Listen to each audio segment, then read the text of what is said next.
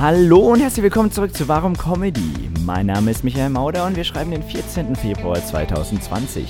Mein heutiger Gast ist ein Münchner Comedian der alten Schule. Er ist jemand, der irgendwie schon immer da war. Wir kamen alle irgendwie erst dazu, als er schon, schon dabei war. Er ist äh, ähm, äh, niemand Geringeres als Garam Salami, ein äh, junger Mann, der ein bisschen äh, einen, einen surrealen Comedy-Stil hat. Er äh, streitet es ab, Stand-up-Comedy zu machen. Ähm, aber was er macht, sind ganz, ganz viele Show, äh, verschiedene Showkonzepte, über die wir alle mal äh, gesprochen haben. Und ähm, er ist äh, auch bekannt für seinen Twitter-Account, wo er immer wieder mal sehr äh, interessante Aussagen tätigt und sich mit Prominenten prügelt. Äh, und wir beginnen mit einer Frage, die ich so schon lange nicht mehr gestellt habe. Warum Comedy? Ähm, also Comedy ist halt irgendwie, das Ding mit Comedy war immer, mir haben schon immer alle gesagt, so ich, ich lag im Korb als Baby im Kinderwagen und die Leute haben reingeschaut und gesagt, das, das ist ein lustiges Baby. Das sieht lustig aus zumindest. Das, das Baby, das wird mal. Da, da, also ich bin ja so jung, dass Michael Mittermeier da schon am Start war und da haben die gesagt, das Baby, das wird mal der Michael Mittermeier 2.0. Und die haben dann Ole Ole Super Baby gesagt. Exakt. Ja. Ich verstehe die Referenz nicht, aber Sehr gut. Das wäre ein, eine, eine Michael Mittermeier-Referenz. äh, ja, wie gesagt, Ja. bin ich zu jung. Das ist, das ist richtig. Wie, wie alt bist du mittlerweile, wenn ich dir die indiskrete Frage stellen darf? Äh, 24, grad so, grad so. Gerade so, okay. Ähm, ja. Wann war dein letzter Auftritt? Mein letzter Auftritt, ähm, ich weiß nicht, ob ich. Also am 15. Oktober hatte ich meine letzte Solo-Show. Mhm. Das ist gerade übrigens äh, der, ist schon der 1. Februar. Ja. Äh, ist der 1. Februar, gerade meine letzte Show hatte ich am 15. Oktober. Meine letzte Solo-Show. Aber ich kann mich nicht erinnern, ob ich seitdem irgendwie noch kleinere Auftritte hatte, vielleicht. Aber äh, nichts, was in irgendeiner Form relevant wäre. Also ich bin jetzt seit äh, Oktober, November, Dezember, Januar, äh, vier Monate in der Versenkung verschwunden. Nein, weil du, weil du ein neues, neues Solo schreibst. Genau, ich äh, bin in Klausur gegangen und arbeite gerade an ganz großen Projekten. Wenn ich zurückkomme, dann äh, werde ich das Game revolutionieren. Sehr gut, sehr gut. Da freue ich mich drauf. Ähm, ja, aber du, du machst es ja schon ewig. Also wann, du hast ja angefangen, als es in München noch nichts gab. Ähm, stimmt, ich bin einer von den ganz alten Ja, Hasen. ja. Ähm, also ich habe tatsächlich angefangen, als es in München, glaube ich, zwei Bühnen gab, auf denen man auftreten konnte. Drei. Also es gab natürlich den Comedy Club Munich äh, von Mer Kelly. Das ist Mhm. Grüße. irgendwie das, das zweisprachige Ding. Äh, Deutsch und Englisch. Und ähm, genau da konnte man auftreten, aber damals war ich noch zu klein, um da aufzutreten. Also es, da musste ich mir schon hart Reputation erarbeiten, Hm. dass Mel Kelly mich da irgendwann eingeladen hat. Ähm, also wie ich wirklich eingestiegen bin, ist, äh, das war das Friday Night Live im Court Club, Mhm. wo irgendwie relativ viele damals noch Comedians aufgetreten sind, aber auch viele Singer-Songwriter. Und äh, genau, und da hat sich eigentlich so ein bisschen die Community gebildet. Ja. Äh, Hans Thalhammer ist da aufgetreten, einmal. Ja. Und dann erst mal zwei Jahre gar nicht mehr. Zwei Jahre so frustriert gewesen und verschwunden. Und dann hat er halt äh, Ja und Weiter gegründet und der Rest ist Geschichte. Ja, Mann. Und dann gab es noch ähm, die. Es gab noch eine Open Stage, die war immer donnerstags im Pigalle, die irgendwie War auch. die wöchentlich? ich glaube schon, ja. Krass. Die Okay. überhaupt keine Events mehr machen, die machen nur noch normalen Barbetrieb. Mhm. Aber die waren so ein bisschen eine Anlaufstelle zu der Zeit, wo irgendwie wir auch Anfragen und Soloshows machen konnten. Mhm. Und dann hatten die irgendwie einen Managementwechsel oder eine schlechte Erfahrung oder so und haben dann gesagt, wir machen keine Events mehr. Mhm. Aber äh, wie, wie ging das denn los bei dir? Wie, wie alt warst du bei deinem ersten Auftritt dann? Äh, Ähm, kommt drauf an. Also ich sag immer, ich bin, wahrscheinlich sind es mittlerweile sieben Jahre, lass mich rechnen. Oh shit, sind acht Jahre. also acht Jahre auf der Bühne. Allerdings die ersten zwei Jahre davon waren als Sänger von einer Metalband. Also ob man Ah, das okay. irgendwie als Comedy zählt, ist fraglich. gut. Aber Wenn man uns danach geht, dann, dann mache ich das seit 14 Jahren. nee, nee, so krass ist es Ja, nicht. aber ähm, also es war aber natürlich, äh, auch wenn man in einer komplett anderen Disziplin auf der Bühne steht, Mhm. ist natürlich auch Bühnenerfahrung, die irgendwie einem was für seine, für sein Selbstbewusstsein bringt. Ähm, aber Comedy tatsächlich mache ich jetzt, ich glaube, ich sage seit drei Jahren, dass ich seit sechs Jahren Comedy mache, aber jetzt sollten es tatsächlich sechs Jahre Ah, so, sein. so, okay. Äh, ja, und, und wie, wo war der, wo war der erste? War das Friday Night Live? Mein erster Comedy-Auftritt war tatsächlich Friday Night Live. Waren da Leute da? Es waren tatsächlich zu der Zeit, also ich will jetzt Friday Night Live nicht trash talken, ich weiß nicht, wie viele Leute da jetzt sind, weil ich da lange nicht mehr war, aber äh, damals war es wirklich, ich war da so alle zwei, drei Wochen und das war echt immer voll vor Mhm. sechs Jahren. Ja. Ist auch schon krass, dass die Show so lange läuft. Die ist jetzt, die war jetzt lange pausiert, aber jetzt, jetzt läuft sie gerade wieder. Ah, okay. Das ist schon äh, beeindruckend, kann man, kann man auch nicht anders sagen. Äh, wie bist du draufgekommen? Beziehungsweise wie, aus welcher Situation heraus hast du dich entschieden, auf die Bühne zu gehen? Ähm, okay, jetzt kommt geht's noch mal, Jetzt kommt Deep Dive. jetzt kommt Deep Dive, jetzt kommen Grüße. Oh. Und zwar habe ich mit meinem Homeboy Niklas ähm, ewig lang einfach, äh, wir kennen uns schon immer, wir, wir sind zusammen zur Schule gegangen und äh, sind beide aus derselben Schule rausgeflogen und äh, aber notentechnisch rausgeflogen, nicht disziplinär Ja. rausgeflogen. Und äh, genau. Und wir haben eines Tages, ich hatte schon länger im Kopf rumschweben, einfach irgendwie ein verrücktes Projekt zu machen, das Leute einfach anpissen sollte. Und irgendwann habe ich mit meinem Kumpel Niklas nachts um vier, beziehungsweise schon morgens um vier, haben wir Saints Row 4 war es, glaube ich, gespielt, wo man irgendwie, wo die Saints, das Saints Row Team auf einmal, wo die Superhelden sind. Mhm. Und wir sind irgendwie einfach nur in der Stadt irgendwie Wände hochgelaufen und rumgeschwebt und rumgesprintet, wie es Superhelden so machen. Und haben dabei den Plan ausgearbeitet, äh, ein älteres Projekt von mir äh, auf die Bühne zu bringen. Und zwar, jetzt, jetzt kommt noch mal der Deep Dive, jetzt, jetzt geht's noch mal ein, zwei Jahre zurück. Ähm, hatte ich ein Projekt, das hieß Our Moon. Mhm. Und äh, ein paar Leute wissen es auch, ich hatte später auch das Rap-Projekt Our Moon. Aber damals war Our Moon noch kein Rap-Projekt, sondern einfach irgendwie ein Bullshit-Trollmusik, was weiß ich, Projekt. Und da habe ich ein Coveralbum veröffentlicht mit Hits wie American Idiot Mhm. und ähm, wie heißen Metallica, die so Indie-Band. Und äh, Master of Puppets habe ich da gecovert. Und irgendwie noch zwei, drei Sachen, die da gerade populär waren, irgendwie Gangnam Style und äh, Wrecking Ball von Miley Cyrus. Mm, genau. Und äh, das habe ich halt im Internet veröffentlicht und es haben irgendwie 200 Leute gehört und das war okay. Mhm. Und ich habe mir dann aber gedacht, ich bringe das auf die Bühne. Und äh, dann haben der Niklas und ich gedacht, oh, das wäre doch mega funny, wenn man das irgendwie bei einer Open Stage machen würde. Und man zieht das auf, als wäre man jetzt ein ernsthafter Singer-Songwriter. Und dann fängt man an, so schlecht wie es geht, American Idiot zu spielen. Gesagt, getan. Allerdings äh, ohne Niklas, aber äh, mit Warum? mir und War Gitarre. Mehr so Management. Niklas war dann eher in einer Management-Position, genau. Und äh, genau, dann bin ich auf die Bühne mit der Erwartung, die Leute total anzupissen. Und aus irgendeinem Grund fanden sie es lustig. Mhm. Der Auftritt sollte auch noch irgendwo auf YouTube zu finden sein. Oh, okay, krass. Aber war das dann so ein Moment, wo du gesagt hast, dass du das, dieses Projekt jetzt weiterführen möchtest? Also das war ja dann mit Musik. Hast du dann Gitarre gespielt dazu? Äh, ich habe dazu Gitarre gespielt und habe einfach verschiedene Songs gecovert. Mhm. Genau.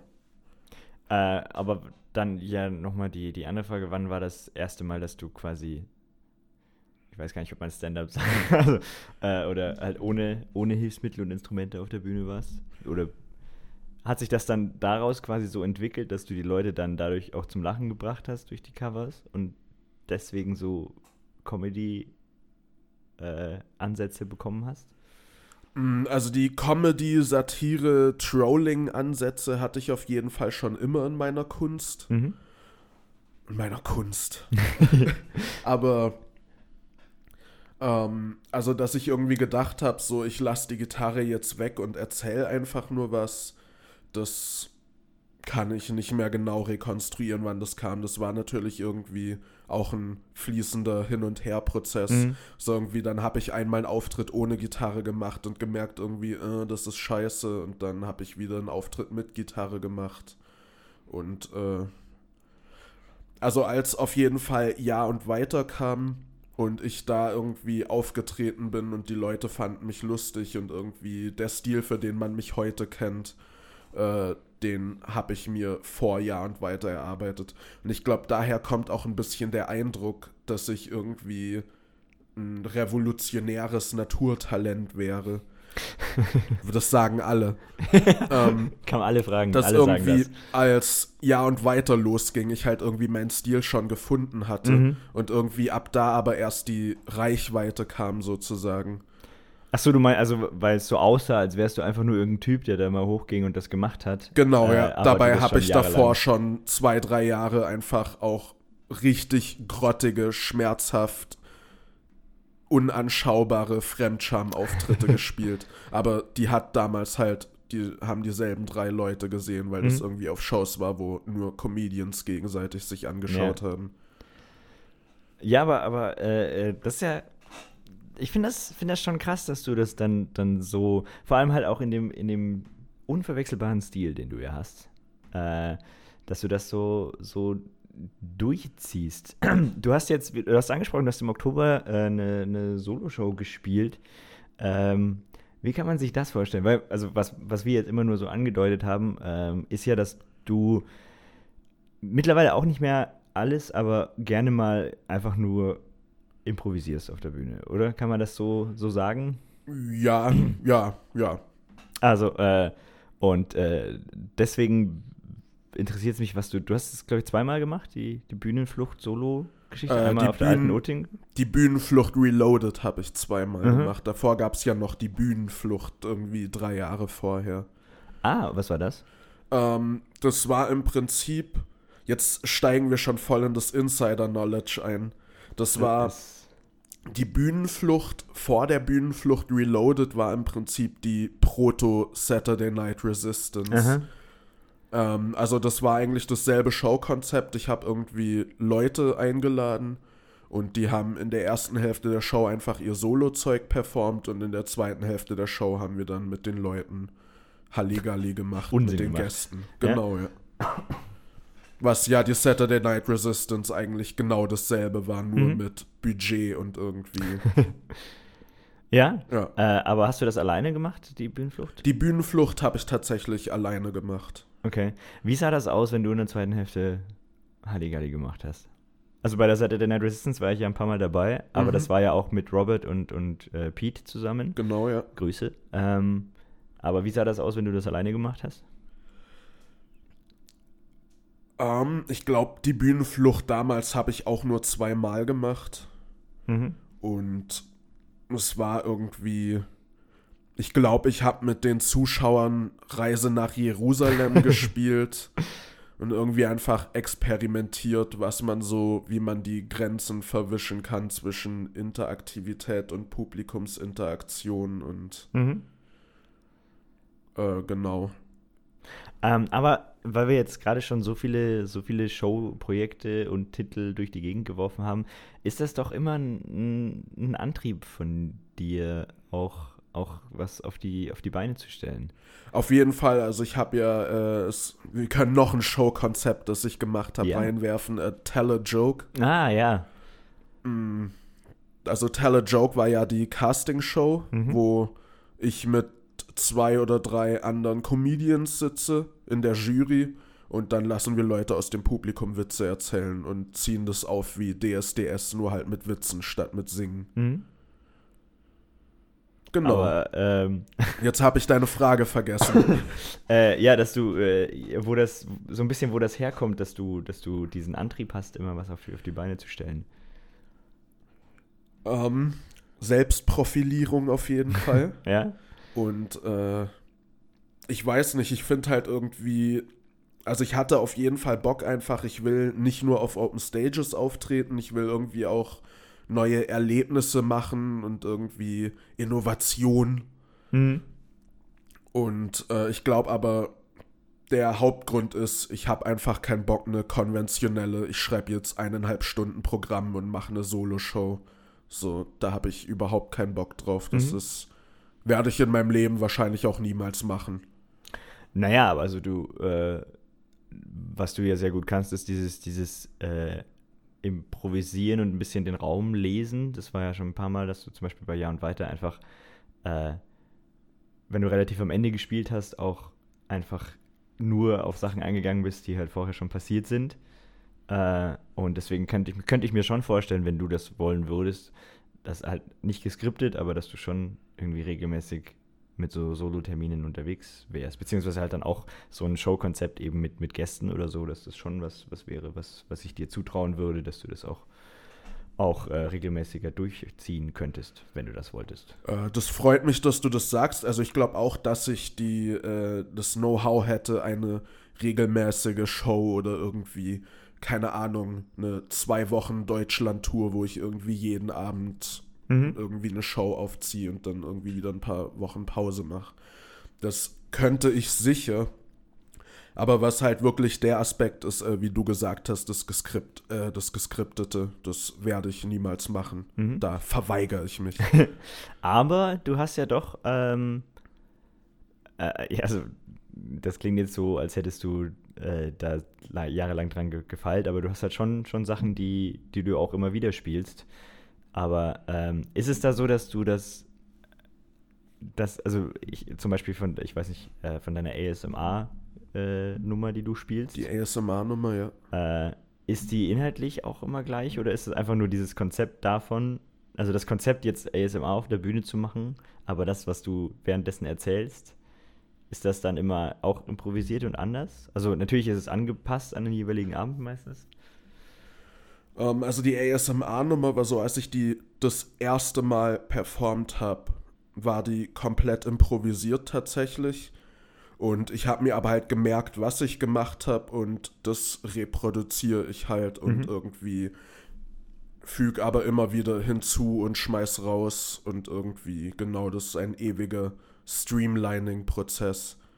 Aber wenn ich irgendwie, im Prinzip ist das Set jedes Mal wieder neu improvisiert, Mhm. nur halt aufgebaut auf die vorhergehende Performance. Ja, okay. Also ich nehme jetzt irgendwie nicht meine Performance auf und höre mir an und denke mir, okay, nächstes Mal mache ich das und das anders, sondern es passiert jedes Mal spontan. Ja, aber auch daraus kann sich ja durchaus mehr entwickeln. Wie ist es denn äh, für dich so, wenn du, wenn du was schreibst, also was schreibst in Anführungszeichen, aber also kannst du dir das vorstellen, dass du auch einfach äh, quasi für, für mehr Comedy-Shows irgendwie äh, dich äh, jetzt nicht bewirbst, aber dass du halt irgendwie guckst, dass du auch äh, comedy-mäßig äh, auf dem traditionellen Comedian-Weg die irgendwie voranschreitest? Was ist der traditionelle? Naja. Kommt drauf an, also falls der traditionelle Comedian-Weg irgendwie ist, ein virales Video bei Nightwatch Ja, zu nee, bekommen, das nicht. dann Nee, aber halt, dass nicht. du halt äh, irgendwie schaust, dass du auch deutschlandweit irgendwie bei kleinen Mixshows spielst und hier mal 15 Minuten und hier mal 20 Minuten irgendwie für einen Honi. Das ist auf jeden Fall im Bereich des Möglichen. Äh, das scheitert eher an, ich fühle mich noch nicht bereit und äh, ja. ja, Ich will Aber- erst mein Zeug perfektionieren okay. und Dann, mein äh, Leben auf die Reihe kriegen. Okay, äh, ja, du, gut. Jetzt hast du mir ein bisschen Wind aus den Segeln genommen, weil ich meinte, wenn du Zeug perfektionieren musst, solltest du vielleicht öfter als alle vier Monate einen Auftritt spielen. Ja, Äh, ja, nenn, possibly, nenn, maybe. nenn mich altmodisch, aber, äh, aber das ist so, das ist so der Weg. Ähm, äh, ja, aber ich äh, würde den Leuten gerne die Saturday Night Resistance nochmal näher bringen, weil ich das ein absolut großartiges Showkonzept fand, zumindest so die ersten zwei Drittel. Als noch Leute da waren. Ja. Ähm, ähm, wie kam das denn zustande? Also, äh, Robert Allen Johnson wirst du wahrscheinlich getroffen haben auf einer der zahlreichen, damals noch nicht zahlreichen Comedy-Shows. Ich glaube, Robert habe ich schon bei meiner zweiten Saturday, ähm, Friday Night Live Mhm. Show kennengelernt. Und ihr habt da sofort ge geklickt dann. Wir haben sofort gebondet. Nice. Es war sogar echt so. Mhm. Ja, das ist, Wir hatten ich. sofort ein gegenseitiges Verständnis. Mhm. Grüße an Robert. Ja, Oder haben wir ihn vorher schon gegrüßt? Egal, ich nochmal weiß Grüße. nicht. Gerne nochmal Grüße. Robert, melde dich, wir vermissen dich. ähm, und äh, äh, dann war das auch, äh, wie, wie kam das, also das war ja im, im Lovelace Hotel, keine, keine Grüße an der Stelle. Äh, Oh, jetzt, jetzt wird schon der Trash-Talk ausgepackt. ähm, nee, aber wie, äh, wer war denn der Auslöser? Wer hat denn beschlossen, wir machen jetzt eine Show und holen uns einen verrückten Schweden dazu? Okay, jetzt muss ich nochmal ausholen. Also ich habe ja davor, die BetreiberInnen vom Lovelace waren ja auch äh, zum Teil nicht komplett, aber auch die Besetzung vom Lost Weekend. Mhm. Und das Lost Weekend hatte auch eine Open Stage, wo ich ein paar Mal aufgetreten bin und bin dann irgendwie äh, der Liebling geworden von äh, der Betreiberin vom Lost Weekend. Und äh, genau. Und dann hat die irgendwie im, versucht, mich zu fördern und dann irgendwie ein Jahr später haben sie das Lovelace eröffnet. Und es war von Anfang an klar, dass ich eine regelmäßige Show im Lovelace machen werde. Und dieselbe Geschichte, die die Betreiberin, die Lizzie, mit äh, mir hatte, hatte sie auch mit Pete und Robert. Und die Anfangsidee war, dass Pete und Robert und ich jeweils eine Show, also insgesamt drei Shows machen. Und äh, dann haben wir das einfach alles wegrationalisiert und gesagt, wir machen zu dritt eine Show. Mhm. Und das, äh, äh, das Prinzip war ja das, was du vorher schon gesagt hast. In der ersten Hälfte dürfen Künstler zeigen, was sie können. Und in der zweiten Hälfte. äh, Die zweite Hälfte. die berüchtigte zweite Hälfte äh, passieren dann sehr verrückte Sachen. Ich weiß, dass ich aber einmal als äh, Showpraktikant bei euch und bin auf dem Scheiterhaufen verbrannt worden. Stimmt, ja, ja. Ähm, und einmal durfte ich Werbung machen für meine Show, die damals gestartet ist. Äh, und ich sollte raus, als erster auf, rausgehen und so tun, als würde ich jetzt meine Show anmoderieren und mich dann von euch unterbrechen lassen. Äh, äh, weil ihr dann feststellt, dass es ja eure Show ist und nicht meine. Und äh, Robert hat mich da hängen lassen und mich erstmal, glaube ich, fünf Minuten so tun lassen, als würde ich jetzt meine Show anmoderieren. Ich dachte, ich gehe raus, fange zehn Sekunden an zu sprechen und werde dann unterbrochen. Und ich gehe raus und fange an zu reden und dann muss ich erstmal zwei Minuten lang irgendwie so tun, als würde ich jetzt eine fiktive Show eröffnen, bis ich dann endlich unterbrochen wurde. Klassischer Robert. Ja. Ähm. Äh, also wir haben auch gerne mit unseren Gästen gespielt und sie ein bisschen im Dunkeln gelassen. Und Was war dein, dein Lieblings Saturday Night Resistance Moment? mein Lieblings-Saturday Night Resistance-Moment. Oh, es gibt so viele. ähm, ich glaube, Zeit. ich glaub, was mir jetzt spontan einfällt, war, da habe ich live auf der Bühne ganz am Ende der Show, wir haben das auch als Showende äh, angekündigt, habe ich, mh, wie heißt Crypt Worlds von, ah, ich weiß nicht mehr, wie die Entwicklerin heißt, aber auf jeden Fall habe ich da ein Let's Play oder sogar ein Speedrun von Crypt Worlds auf der Bühne gemacht. Wow. Und es war tatsächlich am Anfang von dem Speedrun waren irgendwie noch 30 Leute da. und am Ende saßen nur noch der Eric und die Lea. Grüße da. Äh, ja, aber das war ja auch immer so ein, so ein bisschen auch so ein, der Gedanke von der Show, dass die Show länger geht, als die Leute da sind. Im Prinzip ja, auch. Ja. Also wir hatten schon auch zwei, drei, aber das war eher die Ausnahme, dass wir mal eine Show gemacht haben, die ein klares Ende hatte. Mhm. Ja, es hat also einerseits hat es das ein bisschen ausgemacht, andererseits war das halt auch immer sehr, sehr verwirrend. Hattet ihr äh, Stammpublikum, das ihr nicht persönlich kanntet? Nein, ja, das explizit nein. den Eindruck hatte ich nämlich auch. Ich weiß nicht, wie viele Leute da wirklich wiedergekommen sind, ehrlich gesagt. Äh, ja, aber ja, warum, warum nicht? Äh, aber ich treffe trotzdem immer mal wieder Leute, die sagen, dass sie bei der Saturday Night Resistance einmal waren und das irgendwie mega verstörend war. Und Mhm. aber es war ein Erlebnis und sie haben sich jetzt drei Jahre später oder eher zwei äh, immer noch Äh. gemerkt. Ja, warte mal, lass mich mal rechnen. Wir haben jetzt, wenn wir jetzt Januar 20 haben. Ich glaube, im Juni 2018 war die letzte Show. Und Ähm, im September nee. 2017 war die erste. Doch, ich glaube schon.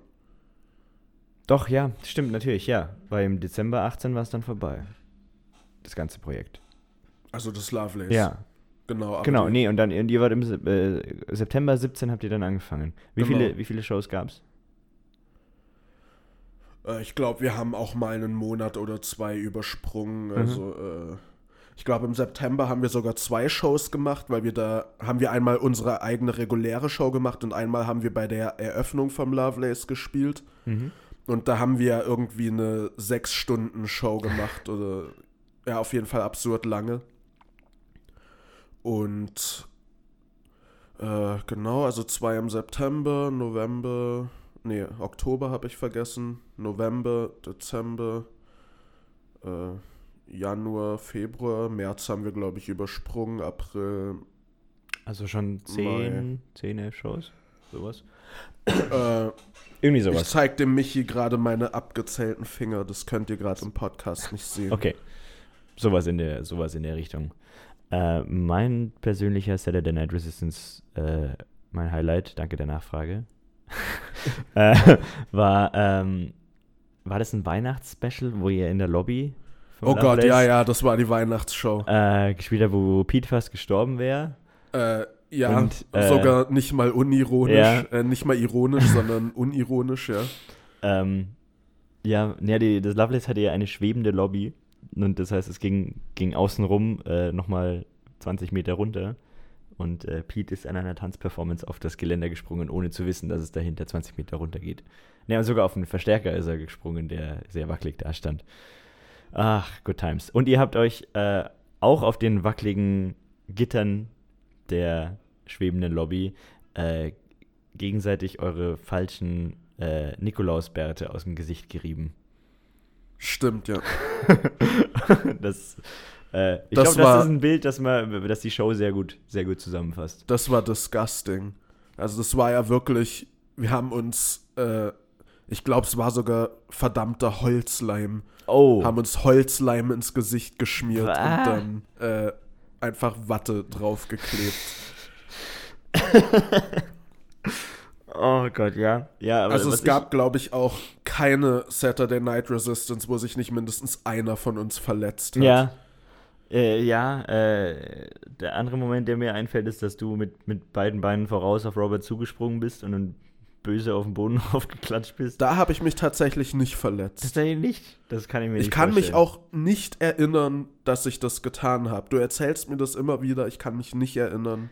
Und Ach, äh, ich konnte zwei Nächte nicht schlafen, also das ist tatsächlich passiert. schon allein, weil ich mich nicht erinnern kann, glaube ich nicht, dass ich mich dabei verletzt Ja, habe. das kann sein, dass du dich nicht verletzt hast, aber ei, ei, ei. ja, good times, good times. Ähm, aber was du jetzt, hast du gerade irgendwie äh, einen Plan wieder, in Bühnenflucht Reloaded oder in irgendeiner Form die Saturday Night Resistance wieder aufleben zu lassen? In meinem Kopf schwirren auf jeden Fall Ideen rum. Ich denke an Locations, mit denen ich in Kontakt treten könnte, wo mir irgendwie zu allen Locations äh, gute und schlechte Aspekte einfallen. Mhm, das ist aber immer so eigentlich. Und äh, ich habe auch immer wieder irgendwie den Rappel, äh, so jetzt mache ich eine Show und dann überlege ich es mir aber anders, weil ich gerade irgendwie nicht in der Situation bin, mich darauf zu konzentrieren. Mhm.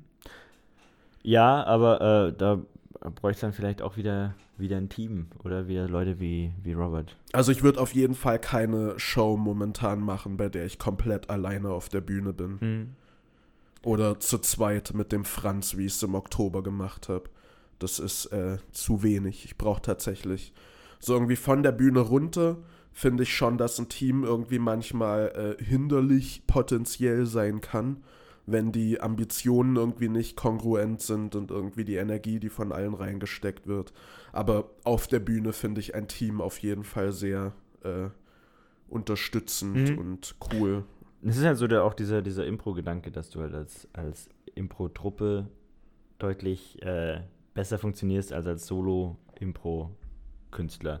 Ich habe äh, vor einigen Wochen in Aschaffenburg mal gespielt, ähm, wo der Moderator auch ein, ein Impro-Theater-Mensch war. Und der hat halt einfach fürs Warm-up, anstatt Gags zu erzählen, ähm, mit jemandem aus dem Publikum eine, eine Szene irgendwie gemacht, beziehungsweise also diese, diese Shortform-Impro-Spiele von wegen, äh, ja, er soll ihm irgendwie einen Begriff geben und so weiter. Äh, und das hat so mittel funktioniert. das heißt, also wenn du irgendwie zwei, drei Leute hast, mit denen du halt hin und her bouncen kannst, äh, ist das, glaube ich, schon, schon was ganz anderes. Aber ja. ist das äh, vom Konzept her, also hast du so konkret genug einen Plan, was du vorhast, oder ist das auch, also ich meine, grundsätzlich dieses Show-Konzept hast du ja in, in diversesten Formen schon gemacht und auch, auch das Konzept von Teller Joke kann man ja auch in ein größeres Ding mit einbinden. Auf jeden Fall. Wobei Teller Joke schon immer relativ abendfüllend war. Nö, aber man könnte ja so eine Show machen, wo du quasi äh, ankündigst am Anfang, dass, dass die Leute sich Gags überlegen sollen. Und dann hast du halt so, so drei Abschnitte, wo dann immer für fünf Minuten eine Runde stattfindet und dann kommt wieder ein Künstler und dann kommt wieder, dann wird sich wieder Holzleim ins Gesicht geschmiert. Alter, wir, wir konzipieren hier gerade live im Podcast ich, eine Show. Ich, Fände ich gut. Wenn du, lass uns das auch machen. Also ich habe auf jeden Fall auch Show-Ideen, die überhaupt nichts mit dem zu tun mhm. haben, was jemals ich mit irgendwem gemacht hätte. Kannst du das schon, schon leaken oder ist das noch top secret? Ähm, ich hätte Bock, einen, äh, einfach einen Fake TED, ein TED-Event, so ein TED-Talk-Event mm. zu machen. Aber halt so, satirisch. So, ah ja, okay, also schon geskriptet in einer gewissen Form oder so, so PowerPoint-Karaoke-mäßig. Mm, ein Mix vielleicht. Mhm irgendwie ein paar Comedians einladen und denen sagen, hey, äh, bereitet mal eine PowerPoint-Präsentation vor, die aber auch lustig sein soll und aber auch ein bisschen PowerPoint-Karaoke. Mhm. Genau. Aber auch das kann ja eine Rubrik. Äh, es könnte wieder eine Rubrik in einer größeren Show sein. Ja. Also wenn du eine Show hast, wo du dann einen Comedian einlädst, der in der ersten Hälfte ein Set spielt und in der zweiten Hälfte eine PowerPoint-Präsentation vorbereitet hat. Äh, und der sitzt dann auch in der Jury von den, von den drei kleinen Teller-Joke-Segmenten, die die ganze Show durchlaufen. Mir gefällt es nicht, wie du gerade versuchst, in meine Vision reinzureden. Sorry. Ja, dann, äh, dann hast du jetzt 20 Minuten Zeit, deine Vision hier darzulegen und los. meine Vision. Mein Comedy-Manifest. Das, also, das Hörbuch. Zuerst war der Lache. Doch dann kam äh, Mario Barth und sein Sohn Dieter Nuhr. Die beiden eröffneten äh, die Comedy Bastion Köln, KBK. Und, äh, nee, das, das Kabarettkomitee Köln, KKK, sorry, hab mich vertan. Und äh, aber Fret Not. Ganz Deutschland ist der äh, alten Oper-Comedy verfallen. Nur ein Dorf widersetzt sich standhaft. Es ist Minga. Wir haben Dudes wie äh, Hans Thalhammer. Nee, fuck, den haben wir verloren. Berlin ist. Damn. Okay, äh, Sebastian Ulrich, Johannes Steißlinger, die waren alle schon im Podcast, ja. oder? Und jetzt bin ich erst am Start. Äh, ja, Michi Maude himself. Das bin ich. Äh, ja, also wenn du das, das, das, das, dieses Manifest äh, auch nochmal ausgeschnitten haben möchtest, dann kannst du es gerne auch als Hörbuch auf deiner Webseite hochladen. Ja, auf meiner Webseite. ja. Ähm, nee, super. Ich möchte, also nochmal, äh, ich möchte, dass du eine Show machst, eine monatliche ab sofort wieder. Und zwar in einer schönen Location, mit einem schönen Konzept, das schreibe ich dir gleich nochmal zusammen. Okay, danke, ja. äh, einen sehr attraktiven Co-Host. Wen hättest du gerne als Co-Host? Oh, damn. Wenn du jeden Menschen auf der Welt haben könntest, außer Til Schweiger. Jeden, außer Till Schweiger, okay, fuck, jetzt bringst du mich in eine Bredouille. das war eigentlich mein erster Impuls, war zu schreien, der Till! Tilly. Okay, irgendein Co-Host auf der ganzen Welt.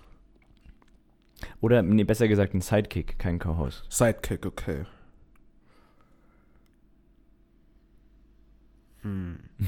Das, das macht eigentlich nochmal das Feld weiter. Ja. Sidekick. Ich glaube, ich bin mit dem Franz zufrieden. Okay, sehr gut. Franz. Dass sieben Milliarden Menschen zur Auswahl du nimmst den Franz, das finde ich sehr, Ja. sehr ehrwürdig von dir. Ähm, was sind deine, deine Comedy-Einflüsse? Hast du, bist du jemand, der Stand-up guckt eigentlich? Stand-up, nein. Ich habe noch nie aktiv irgendwie Stand-up geschaut. Und irgendwie, wenn wir nach den Shows unsere Hangs haben und ihr fangt dann, oh, John Mulaney, oh, und irgendwie äh, Bo Burnham, äh, äh, ja, äh, John, George Carlin, äh, Ich weiß nicht, ob wir jemals über George Carlin gesprochen haben, aber ja. äh, doch bestimmt. Ja, der war ja Hack, der hat alles gestohlen. Ah, okay. äh, ja, vielleicht habt ihr genau in dem Kontext über ihn geredet, dass Mhm. er ein Wichser ist. Aber auf jeden Fall, Nein, das ist ein, äh. An die Comedy-Polizei, die das hört, George Carlin war kein Wichser. George Carlin, guter Mann, weil er so. äh, siehst du, ich bin so unqualifiziert, dass ich hier im Podcast Sachen über Comedy-Legenden sage, Ja. die äh, dich, die deine Karriere beenden. ja, könnten. genau. Nein, äh, das, der, der, das Lustige daran, dass George Carlin ein Hack sein soll, ist ja, dass er äh, einer der ersten war, der es überhaupt gemacht hat. Äh, und deswegen, ja, nicht wirklich Material klaut und auch noch nicht wirklich was macht, was schon 100.000 Leute vor ihm gemacht haben. Okay, cool. Genau. wollte, Äh, Das- auf jeden Fall hat mich Stand-up immer extrem nicht gejuckt. Das ist äh, umso faszinierender, dass du an Stand-Up-Shows teilnimmst, finde ich. Wie würdest du das nennen, was du machst?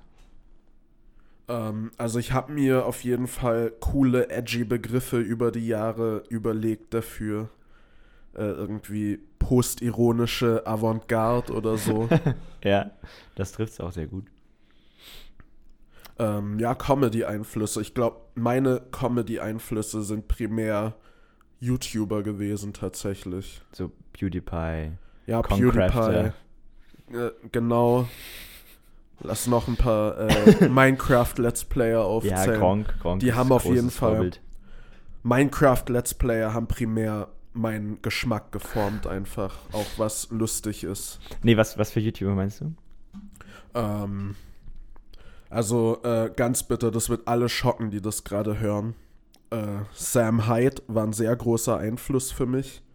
Auch wenn ich politisch gesehen so weit von ihm weg bin, wie man sein kann. Und ich finde ihn auch, das Zeug, das er jetzt macht, nicht mehr lustig.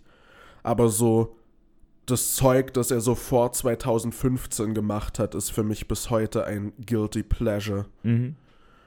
Ähm, also Sam Hyde für Kontext ist eigentlich einfach ein edgy Typ, der irgendwie 4chan-Sensibilitäten in seine Comedy-Sketches bringt. Und äh, sogar eine Adult Swim-Serie hatte mit Ah. seinem Kollektiv Million Dollar Extreme. Und die Serie an sich finde ich auch lustig.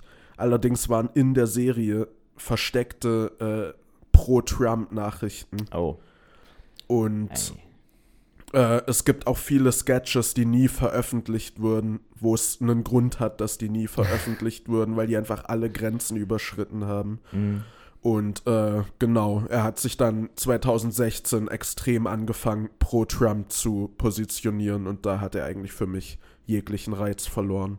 Aber davor fand ich ihn.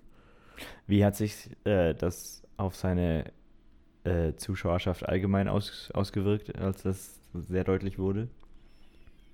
Ähm, also ihn schauen auf jeden Fall so edgy Internet-Trolle. Mhm. Und ich kann mir vorstellen, dass jetzt, wo er sich so klar positioniert hat, ich kenne auch andere Leute, die Sam Hyde gemocht haben, die eben genau zu dieser Zeit 2016 aufgehört haben, ihn zu schauen. Ja, okay. Also ich kann mir vorstellen, dass seine Viewerbase sich auf jeden Fall verkleinert hat und eben auch radikalisiert und ihn jetzt nur noch rechte Leute hören. Mhm.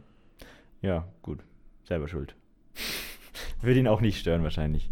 Nicht zwingend, nee. Ähm, ja, wenn wir eh schon beim Thema sind, wollen wir über deinen Twitter sprechen. Äh, können wir machen, ja. ja. das ist immer so ein bisschen. Ich glaube, das ist der bisschen risky. Elefant im Raum. Ja, ja äh, das ist immer, immer so ein bisschen, bisschen risky. Ich bin jetzt seit, seit äh, ein paar Wochen wieder äh, deutlich aktiver auf Twitter äh, und guck dann, sehe dann immer wieder, was, was so bei dir so abgeht. Und äh, werde auch gerne in der Arbeit darauf angesprochen, was da schon wieder los war, mit welchen, welchen Promis er sich jetzt wieder angelegt hat. Ja, ich werde auch von Arbeitskollegen, Kulten, ja, bei dir sind es nur Kollegen, von dir angesprochen. Ja, Äh, aber ja. Äh, wie ging das denn los? also was, äh, was war so der erste, erste Twitter-Beef, den du hattest? Oh Gott, der erste Twitter-Beef, den ich hatte. Also kommt halt drauf an, ich hatte mehrere Phasen auf Twitter, wo ich Twitter irgendwie dann wieder Monate oder Jahre lang nicht benutzt habe.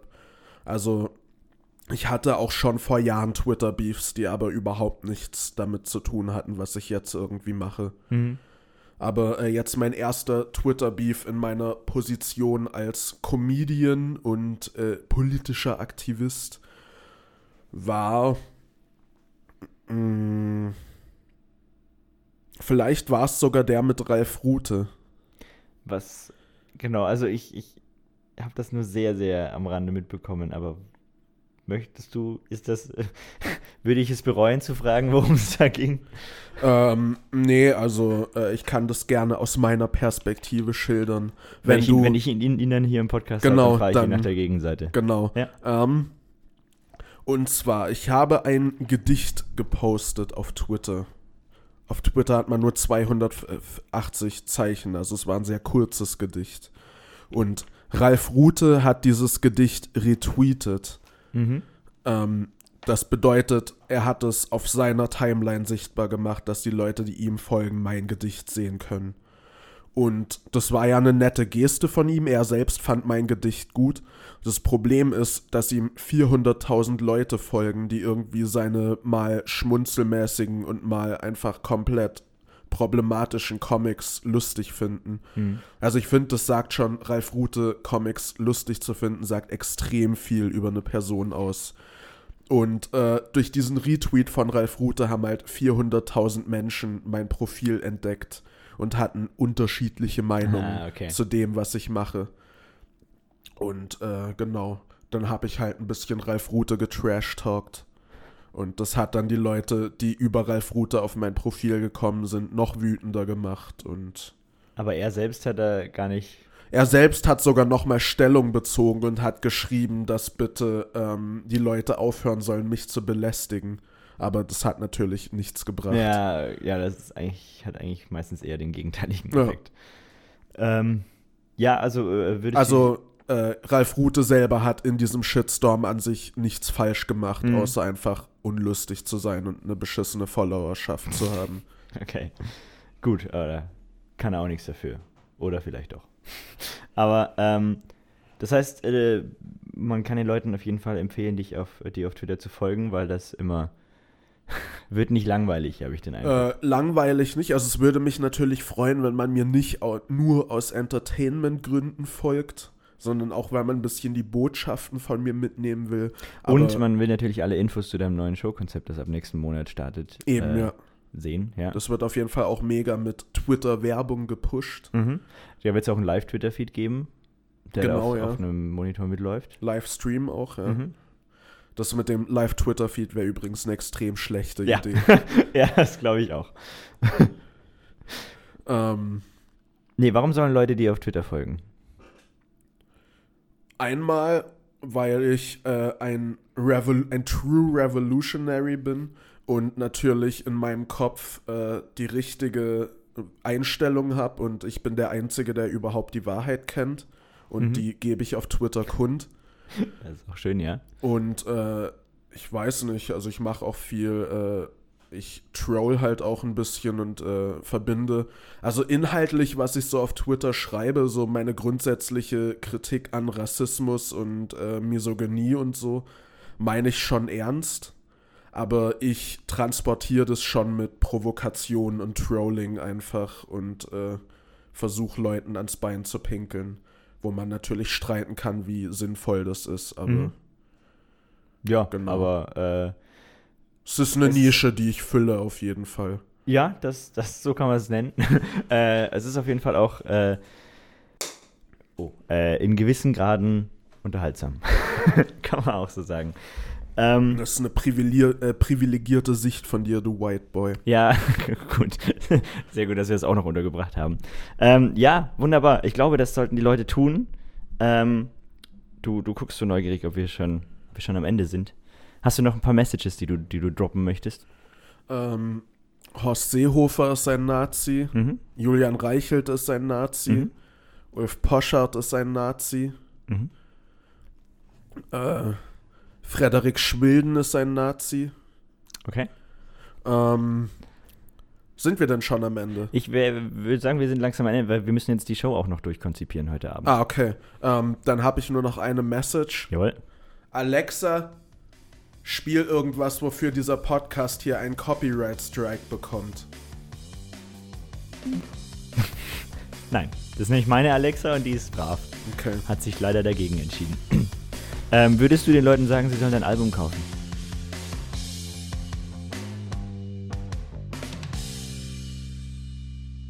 Kauft mir ein Album.